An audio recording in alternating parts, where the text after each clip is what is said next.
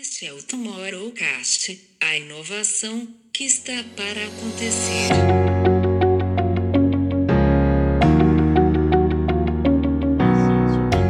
Boa parte das pessoas que só acompanham o Super Bowl é, fazem, que é comentar sobre tudo o que acontece em torno do Super Bowl, sobretudo as marcas, o posicionamento das marcas. Durante o Super Bowl é um momento onde todo mundo realmente para para ver é, as propagandas, né? Você não, não... Mas este ano, com a pandemia, as coisas mudaram e é isso que estamos aqui rapidamente a analisar sobre, sobre o próprio Super Bowl. Olá, bem-vindos a mais um Tomorrowcast. Eu sou a Camila Tabaque. Eu sou o João Batista. Eu sou Camilo Barros. Bom, e hoje a gente vai falar sobre o, um pouquinho sobre o Super Bowl é, que aconteceu aí no, no começo de fevereiro. Maravilha.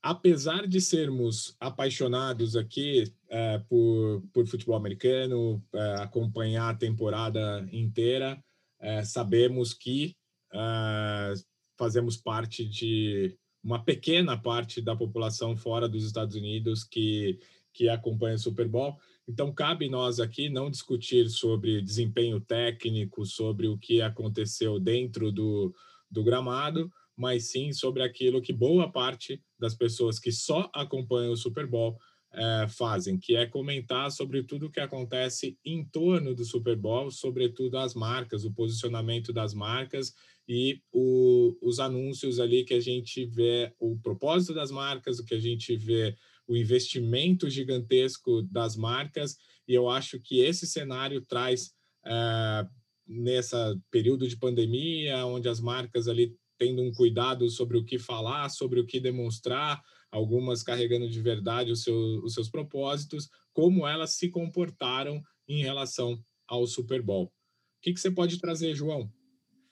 Completamente, Camilo. Uh, os meus principais motivos para assistir ao Super Bowl sempre foram uh, as campanhas que eram lançadas nos intervalos e o espetáculo do intervalo também em si sempre foram grande, a grande atração, independentemente de que, das equipas que estavam a, a, a se confrontar na, na, final, não é? Sempre foi um, um período de, de investimento mas este ano, com a pandemia, as coisas mudaram e é isso que estamos aqui rapidamente a analisar sobre, sobre o próprio Super Bowl. É, eu acho que uma coisa que é bem interessante da gente pontuar aí, que ao contrário do que acontece em, nas campanhas, né, nas, na, nos períodos de propaganda tradicionais, é, durante o Super Bowl é um momento onde todo mundo realmente para para ver é, as propagandas, né? Você não, não pula, não é hora que você vai pegar uma água, pausa ali é, para o banheiro, mas sim todo mundo fica exatamente esperando a, as campanhas e curioso para ver como é que as marcas vão se posicionar, quais vão ser as novidades que elas vão trazer, o que é, é uma constante aí das campanhas do Super Bowl. Bom, então é, a hora que a gente traz para essa análise, eu acho que é importante, é, como o João falou, as marcas ali investiram menos né, esse ano e te, algumas optaram até em ficar de fora. Acho que vale ressaltar aí que um, um break, um, um, um momento de, de break ali do, do Super Bowl chega a valer 5,6 milhões de dólares, né, segundo a Cantar.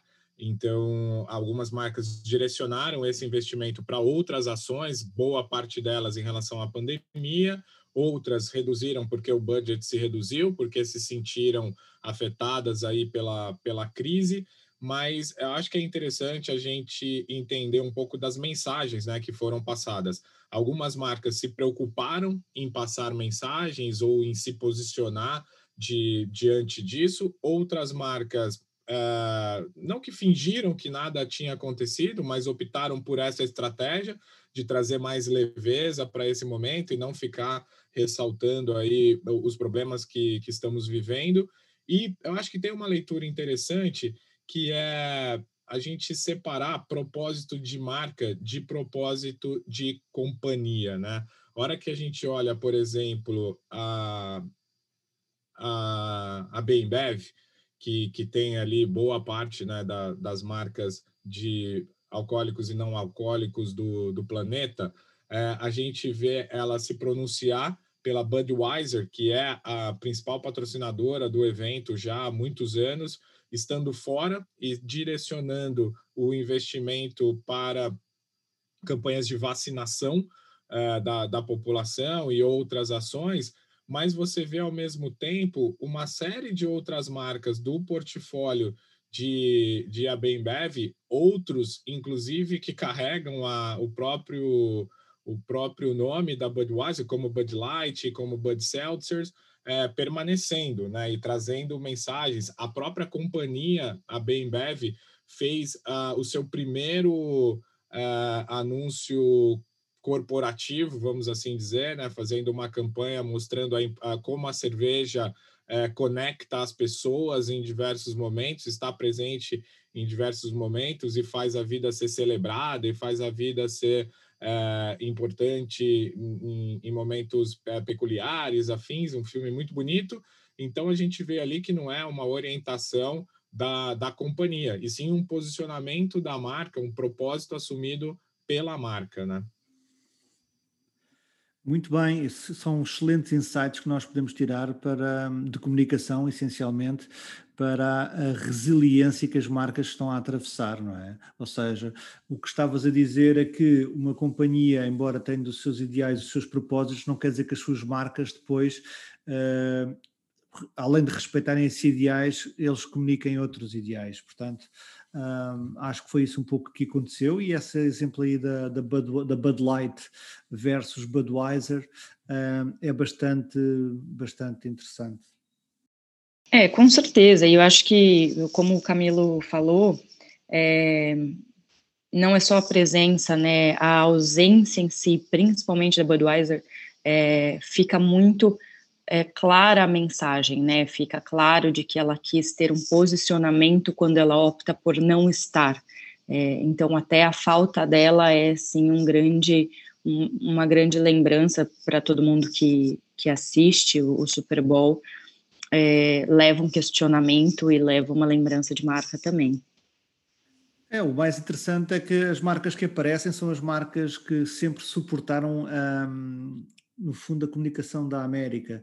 Uh, o momento do Super Bowl sempre foi um momento para a Budweiser uh, afirmar um, a sua grandiosidade e lançar novos, novos momentos de comunicação. Portanto, tendo uma posição como esta e tendo uma campanha apenas da Bud Light, onde foram repuscar uh, todos os outros atores que participaram em todas as outras campanhas, também, no fundo, é uma, é uma mensagem mais soft de resiliência, mas portanto, mas analisando aqui também transversalmente um, todos os anunciantes que participaram, para, para além de, de marcas de carros e, e por aí fora, temos eh, o grande core está no fast food americano, não é? Ou seja, temos as, as Pepsis, as Pizza Huts, as Pringles e, e, por aí fora. Ou seja, e esse é o core da América que mais uma vez veio aqui em salvação do momento um, do momento americano. Eu acho que um que acho que um ponto importante assim que a gente pode trazer é o que essas as marcas tentaram também trazer de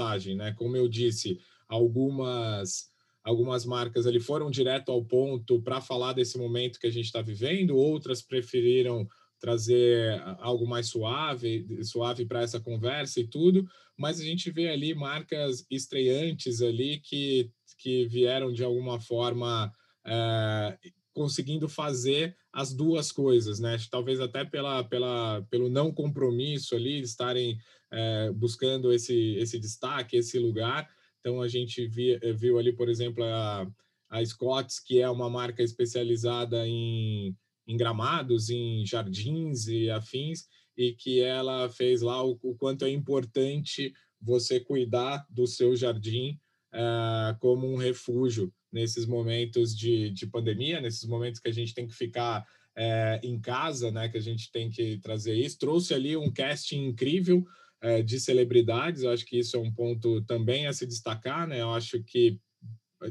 eu não me recordo de ter visto tanta celebridade em, em meio às campanhas, em meio às marcas ali que historicamente participam. E esse ano a gente viu tanta gente e tanta gente importante, né? Aliás, tinha gente ali que eu não via já há algum tempo, né? E piadas à parte aqui, sem qualquer é, sarcasmo, entre vivos e mortos, né?